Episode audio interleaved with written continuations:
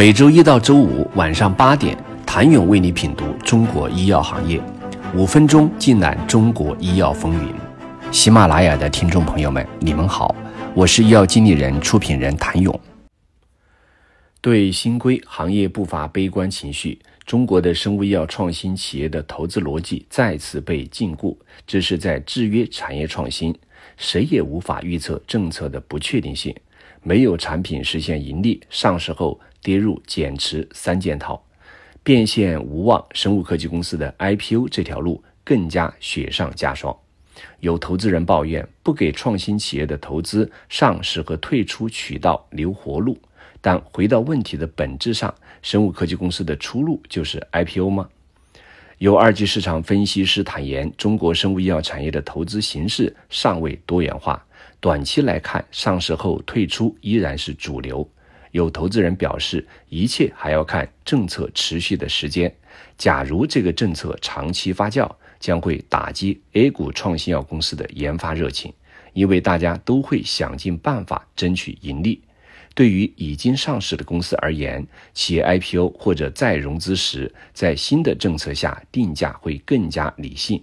一味的高价发行，一些企业的大股东可能一辈子都减持不了。此举或许能从源头上解决高价发行问题，破发或者破净的企业有望减少。长期来看，行业动荡期开始了。随着政策倒逼推出方式的多元化。那个令人期待的并购潮或将加速来到，这正成为行业共识。一个成熟的市场本应有多样化的退出渠道组成，其实受资本寒冬影响，关于退出方式多样化早已经被不少投资机构和企业提上了议程。在二零二二年，已经陆续有企业选择重组、并购、海外上市，或者观望、拉长战线。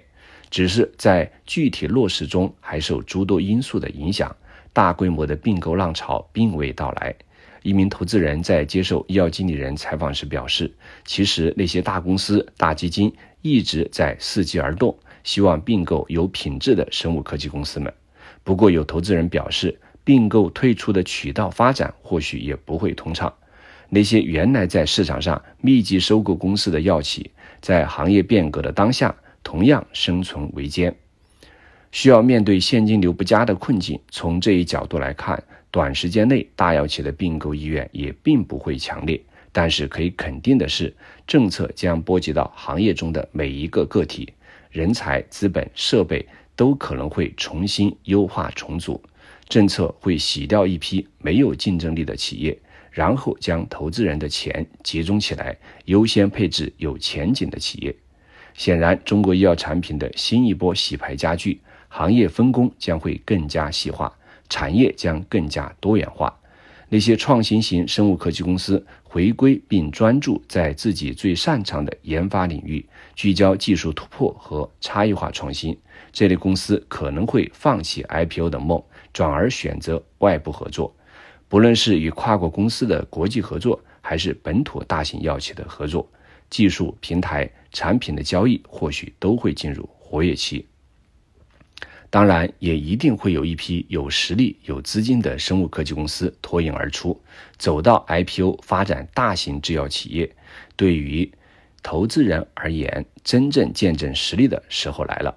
当百分之九十五都死掉的情况下，你会否有能力抓住那活下来的百分之五？有投资人这样感慨。对于生物科技公司而言，几年前靠讲故事就能拿融资的往事已经不可追，监管部门和投资人的眼光都更加专业。只有真正的创新，才能不被环境所左右，自然会有资本会为创新真正的价值买单。谢谢您的收听。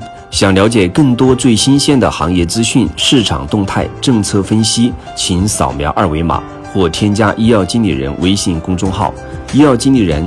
医药行业的新闻与资源中心，我是谭勇，周一见。